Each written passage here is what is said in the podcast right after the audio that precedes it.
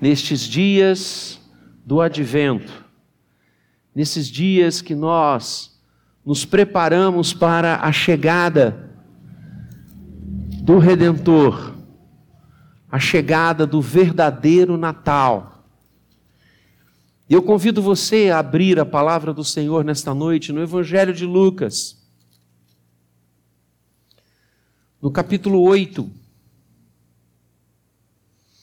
verso 21, a partir do verso 21. 19 a 21, perdão, 19 a 21.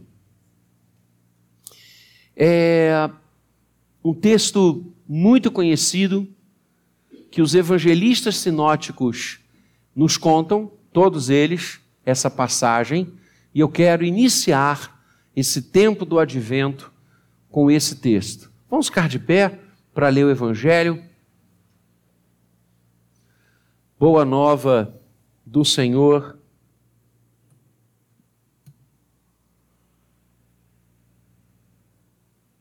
Assim diz a palavra, Lucas 8, 29, 19. Vieram ter com ele sua mãe e seus irmãos, e não podiam aproximar-se por causa da concorrência de povo. E lhe comunicaram: tua mãe e teus irmãos estão lá fora e querem ver-te. Ele, porém, lhes respondeu: Minha mãe e meus irmãos são aqueles que ouvem a palavra de Deus e a praticam. Que o Senhor abençoe a leitura da Sua palavra. A igreja pode assentar-se. Minha mãe e meus irmãos são aqueles que ouvem a palavra de Deus e a praticam. Estamos chegando numa das datas magnas da nossa fé, o Natal. Tempo em que as coisas se modificam. Eu amo o mês de dezembro, não apenas porque minha esposa aniversaria nele, mas eu amo o mês de dezembro porque é um mês diferente. As coisas são diferentes. É bem verdade que, e aí eu falo com um certo saudosismo, antigamente a cidade ficava mais iluminada.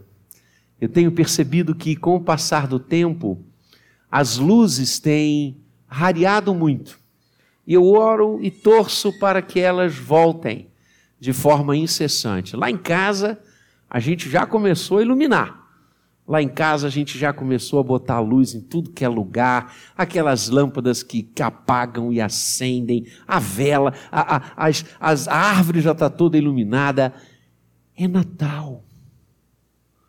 Natal é um tempo diferente. As pessoas ficam diferentes, eu reparo isso. Há um clima diferente no ar. As músicas são diferentes. E não é para menos, porque no Natal nós celebramos a maior dádiva que o Senhor poderia nos dar: Cristo Jesus. E esse tempo do advento que nós começamos a viver hoje, ele tende a nos preparar para esta hora maravilhosa, para a celebração da igreja em relação à chegada do Senhor. E Lucas fala, e não só ele, mas Mateus e Marcos, de uma palavra de Jesus significativa para esse tempo de espera para esse tempo que proclama que ele virá. O Senhor está no ápice do seu ministério. Muita gente vem e vai atrás dele. As multidões o cercam, saem de todos os lugares, correm a pé, de barco, vão aonde ele está. E é exatamente um momento assim que Lucas descreve no texto que nós lemos. E Jesus estava atendendo pessoas, ministrando o Evangelho, falando aos corações. Eram muitos A palavra diz concorrência de povo. E sua mãe e seus irmãos. E nos evangelhos sinóticos também fala das irmãs. José teve outros filhos com Maria, depois do nascimento do Senhor Jesus, filho da graça gerado pelo Espírito Santo. José e Maria tiveram uma vida normal, cotidiana, abençoadora. Certamente José não estava mais com a família, porque Maria e outros filhos, irmãos do Senhor, foram até ele. Mas não conseguiam chegar perto, não conseguiam romper a concorrência das pessoas. E a família do Senhor Jesus, aqueles que tinham laços de sangue, de proximidade, de comunhão, disseram: Olha, nós somos diferentes. Nós temos prioridade. Nós temos que fazer valer aqui a nossa autoridade. Uh, vem cá, faz um favor, avisa a Jesus que a mãe dele e os seus irmãos estão aqui fora, que a gente não conseguiu entrar nós precisamos falar com ele. Você pode chamá-lo? E foram até Jesus. E interromperam seu ensino. E cessaram a sua ministração. Dizendo: Olha, aqueles que têm participação contigo, aqueles que têm o mesmo sangue, aqueles que têm laços de comunhão e de efetividade com o Senhor estão ali fora. E, e eles disseram que não vão entrar. E pediram para o Senhor ir até lá. E Jesus, com todo o amor do mundo, como sempre, disse: Minha mãe e meus irmãos são aqueles que ouvem e praticam a palavra de Deus. Eu quero nessa noite conversar com você sobre a prática da palavra de Deus neste tempo de advento. A expressão que o Senhor usa aqui não é uma expressão incomum rara. Em muitas passagens bíblicas, você terá essa mesma exortação sobre o ouvir e o praticar. Não apenas no Antigo Testamento, mas no Novo Testamento. O próprio Senhor Jesus encerra o sermão da montanha, Mateus 7, usando essa expressão. Lembra? Ele diz que aqueles que ouvem a sua palavra e não a praticam, são considerados a pessoas tolas, que constroem a sua casa sobre areia. E vem o vento, bate a chuva, sopram os ventos fortes e a casa derriba, porque não tem fundamento. Todavia, diz ele, aqueles que ouvem a minha palavra e a praticam, ah, são considerados como os sábios, pois edificam sobre a rocha. E bate o mesmo vento, bate a mesma chuva, e ela não cai, porque está construída com fundamentos sobre a rocha. Então vejam a ideia da prática da palavra.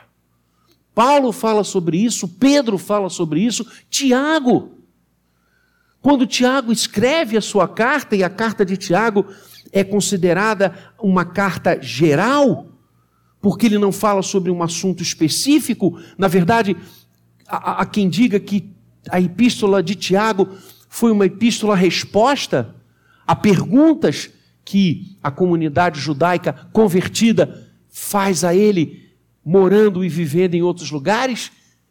E logo no início, no capítulo 1, Tiago vai dizer: Tornai-vos, pois, praticantes da palavra de Deus, e não somente ouvintes, enganando-vos a vós mesmos. Porque aqueles que escutam e não praticam são considerados como aqueles que olham seu rosto no espelho e logo se afastam e se esquecem da sua aparência. Mas, a partir do verso 22, aqueles que praticam a palavra de Deus são diligentes e não ouvintes negligentes. E ele usa aqui no capítulo 1 uma expressão pedagógica nós temos alguns professores aqui no templo hoje. E ele usa uma expressão que denominava e que caracterizava aquela turminha da bagunça, aquela turminha que geralmente senta lá no fundão e não para de falar, não para de conversar, hoje não para de ver celular, que não está nem aí para o que o professor está ensinando e ministrando.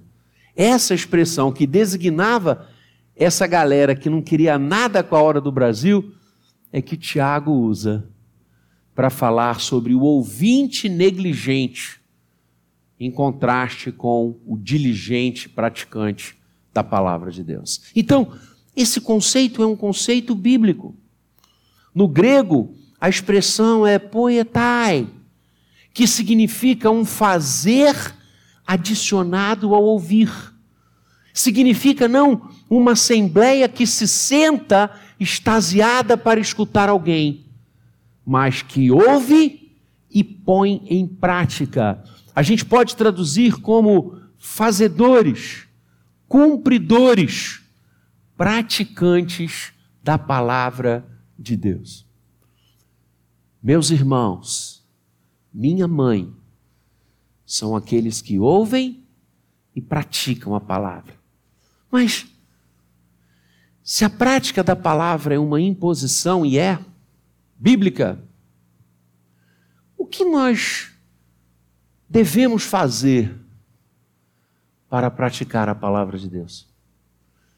Que conceitos, que prerrogativas, que exigências se colocam para sermos ouvintes e praticantes da palavra, como o Senhor Jesus nos exorta?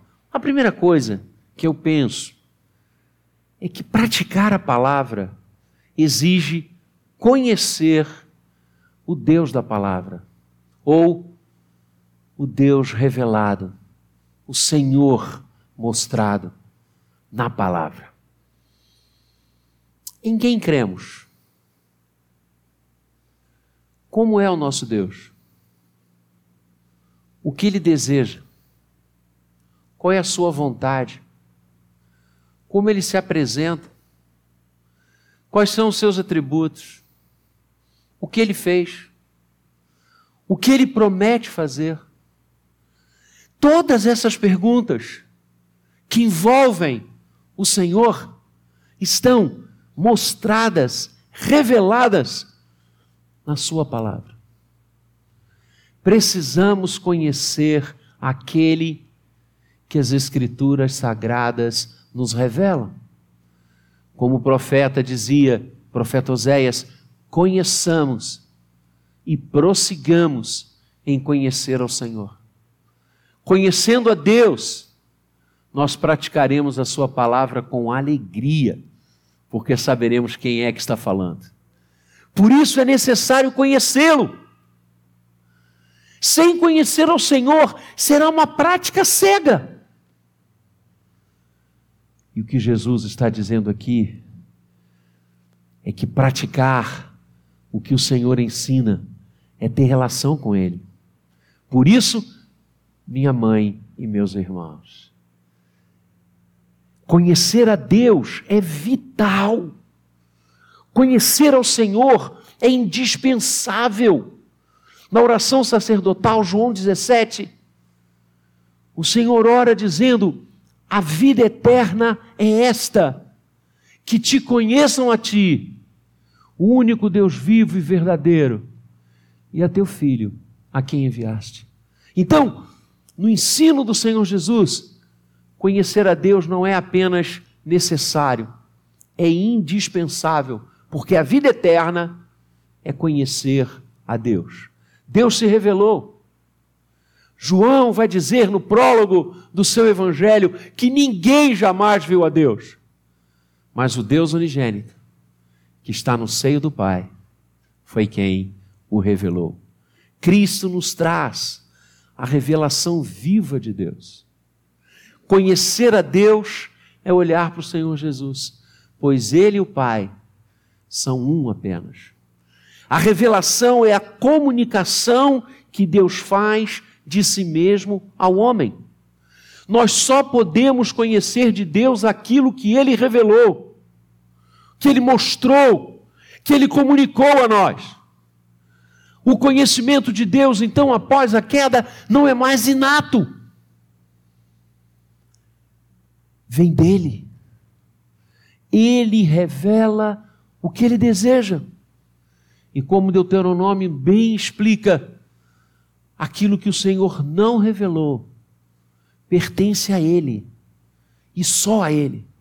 Mas nós temos tanta coisa que Ele revelou por isso nós devemos mergulhar na palavra para conhecer aquele Senhor que ela revela.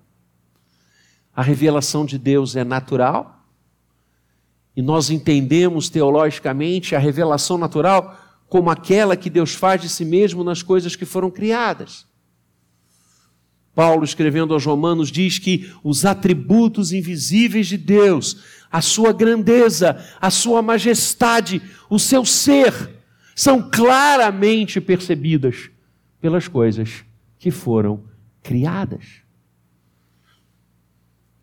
A natureza explode na fala da presença de Deus, da existência de Deus, de um Deus sábio, criador, maravilhoso, estético, que criou todas as coisas e viu que tudo era muito bom. Aquele que tem prazer em cunhar as coisas com a perfeição que só Ele poderia realizar. Quem se deslumbra em ver os pássaros, a natureza pródiga, maravilhosa, o corpo humano, com todas as suas engrenagens, com todos os seus sistemas, só pode se ajoelhar e dizer: Senhor, eu te bendigo.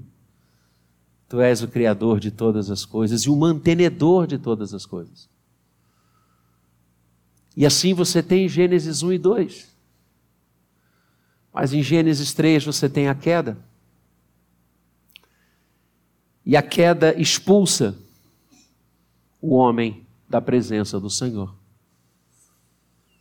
ele cai, ele desobedece, ele quebra a aliança. E esse conhecimento de falar com Deus face a face se perde. E a graça é tão maravilhosa que aquele que se revela nas coisas que foram criadas vai agora se revelar ao homem caído na revelação que a teologia chama de revelação especial. A revelação natural, a revelação especial. E se na revelação natural Deus se comunica através das coisas que foram criadas, da sua majestade e poder, na revelação especial, Deus vai falar do, do seu querer e da sua vontade ao homem nas Escrituras sagradas. Por isso, Pedro vai clamar que nenhuma profecia nenhuma mensagem partiu do coração do homem, mas homens santos falaram, movidos pelo Espírito Santo. E isso ele estava falando acerca das Escrituras. Paulo, escrevendo a Timóteo, vai dizer que toda a Escritura é inspirada por Deus e útil para o ensino, correção, educação. Toda a Escritura é inspirada e nós já falamos uma dúzia de vezes, e falaremos até o Senhor voltar, pois esta igreja estará aberta até esse dia. Que a expressão grega que Paulo usa é o verbo theopnestos, que significa soprado. Paulo está dizendo que a Escritura, toda a Escritura, o conjunto de todos os livros da Bíblia, foram soprados por Deus no coração dos seus autores. É algo de fora para dentro.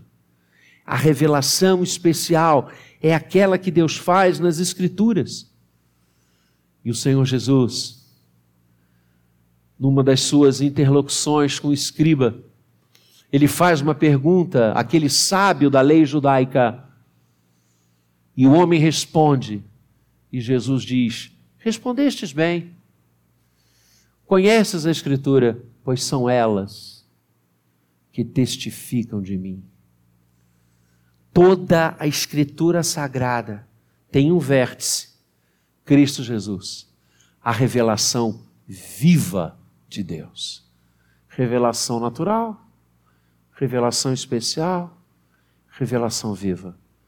Aquela que Deus faz de si nas coisas que foram criadas, aquela que Deus faz de si nas Escrituras sagradas, aquela que Deus faz de si em Cristo Jesus. Pois o Verbo se fez carne e habitou entre nós. E esse é o tempo do advento que vivemos, a expectativa da plenitude dos tempos em vindo. Deus trouxe Cristo, nascido de mulher, nascido sob a lei.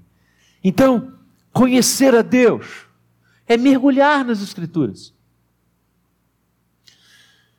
Fora das Escrituras, o nosso conhecimento de Deus se tornará como dos atenienses onde em Atos 17 Paulo diz aos habitantes daquela cidade que eles tateavam no escuro buscando encontrar o Deus desconhecido.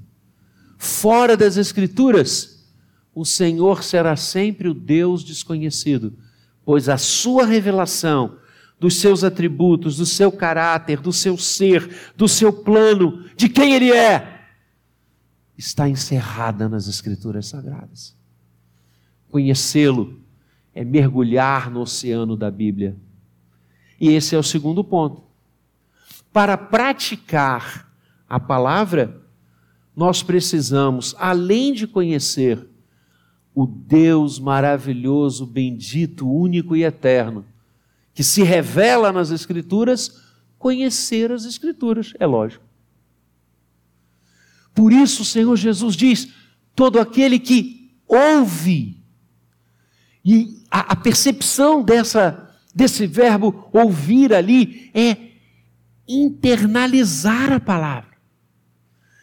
Todo aquele que escuta, que ouve, que se torna sensível ao falar de Deus.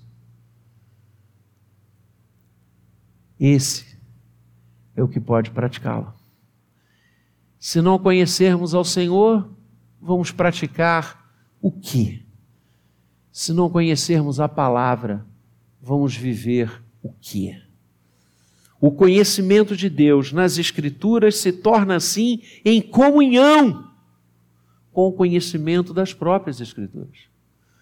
Por isso somos herdeiros, amados, do grande pilar sola Escritura. A nossa fé está centralizada aqui. E a fé vem pelo ouvir e o ouvir da palavra de Cristo. Somos convidados o tempo inteiro a ter comunhão intensa com esse livro, a conhecê-lo, a mergulhar nele, a fazer como o profeta que disse: Em vindo a tua palavra a mim, Senhor, eu a engoli. Somos desafiados a viver como o Salmo 1, que diz que feliz é o homem que, ao invés de andar no conselho dos ímpios, no caminho dos pecadores, se assentar na roda dos escarnecedores, o seu prazer, a sua alegria é meditar na palavra do Senhor, é ruminar a palavra do Senhor, é engoli-la. Esse é como a árvore e não como a palha. Olha aí. Casa na areia, casa na rocha, palha e árvore. Palha o vento dispersa. Aqueles que conhecem, amam, engolem a palavra e ruminam a palavra de Deus. Eles são como árvores frutíferas que no devido tempo frutifica, está sempre verde, folhagem não murcha. O Senhor Jesus conhecia e muito a palavra. Ele era a palavra encarnada. Você vê isso aos 12 anos, quando ele no templo debate, e o termo ali é ensina as autoridades do templo. Quando ele enfrenta Satanás, ele enfrenta todas as três tentações narradas ali em Mateus 4, Lucas, com a palavra de Deus.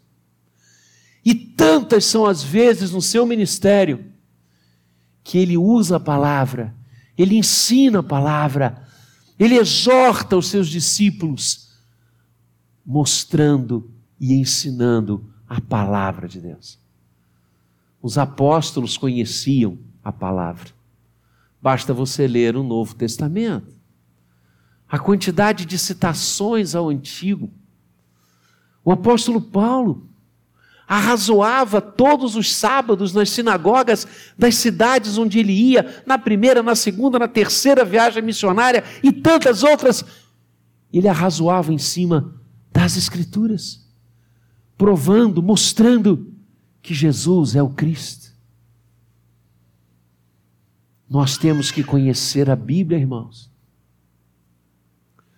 Infelizmente, infelizmente, Muitos hoje vivem uma fé cristã sem escritura sagrada. Eu não sei como é que conseguem. São cegos guiando cegos. Por isso, hoje, o debate teológico, o debate ético, o debate social, porque Deus fala todas as áreas da vida, tem sido tão empobrecido, porque tiramos a Bíblia do seu lugar. A reforma nada mais foi do que um retorno às Escrituras. Os reformadores voltaram a ler a Bíblia, estudar a Bíblia, pregar a Bíblia. E deu no que deu, maravilhosamente. Temos que abrir as Escrituras, lê-las, conhecê-las. Eu ainda peguei uma época, eu não sou tão velho assim, mas eu cheguei a pegar uma época que nós éramos chamados de Bíblias. Aqueles que se convertiam a Cristo Jesus, aqueles que ingressavam na igreja visível, eram olhados, chamados e citados como os Bíblias. Sabe por quê? Porque a gente conhecia a Bíblia. Eu me recordo das minhas reuniões de UPA na igreja do Rio, de onde eu sou originário, egresso, nós nos reuníamos sábado às quatro horas da tarde para ler Bíblia. Nós tínhamos gincanas sobre a Bíblia. Tínhamos que falar de cor as bem-aventuranças, os dez mandamentos, os frutos da carne, os frutos do Espírito, as cartas do Apocalipse. E valiam pontos e no final do ano, aqueles que ganhavam mais pontos, ganhávamos livros. Eu tenho alguns até hoje. Com muito carinho eu os vejo. Bíblia! O povo de Deus não lê mais a Bíblia. Como é que quer praticar algo que não conhece? Como é que pode praticar a palavra sem conhecer a palavra? Vai praticar a palavra de homens. E é o que a gente vê aí, cada loucura sendo pregada, anunciada como verdade bíblica, mas cadê? Pede para mostrar qual é o versículo. Pede para mostrar o fundamento bíblico. Não tem. Não temos como praticar a palavra sem conhecê-la. E nesse tempo do advento, nada melhor do que mergulhar nas Escrituras. e ver a quantidade de promessas benditas acerca de Jesus. E finalmente, praticar a palavra exige conhecer o Deus que ela revela, conhecê-la e, em terceiro lugar, vivê-la. Essa é a ideia da palavra praticar. Não basta conhecer. Vejam, Jesus diz: Minha mãe e meus irmãos são aqueles que ouvem, aprendem e praticam. Essa é a ideia. Viver o que a palavra ensina. Existencializar no dia a dia, na relação com o próximo, na relação familiar, na relação da fé. Viver a palavra, praticá-la. E aí a gente vai voltar ao texto de Tiago. Pedro, você pode projetar de novo Tiago 1, a partir do verso 22. Eu citei esse texto, mas eu quero ler com você, nós já estamos terminando. Olha o que Tiago diz: Tornai-vos, pois, praticantes da palavra e não somente ouvintes. Porque quem apenas ouve e não pratica está fazendo o quê? Enganando-se a si mesmo. Enganar os outros já é ruim. Enganar a si é mais do que trágico. Continua. Porque se alguém é ouvinte da palavra e não praticante, assemelha-se ao homem que contempla no espelho o seu rosto natural, pois a si mesmo se contempla, se retira, o texto grego diz se afasta e logo se esquece de como era a sua aparência. Ou seja, aquele que ouve e não pratica, não vive a palavra de Deus, não tem identidade.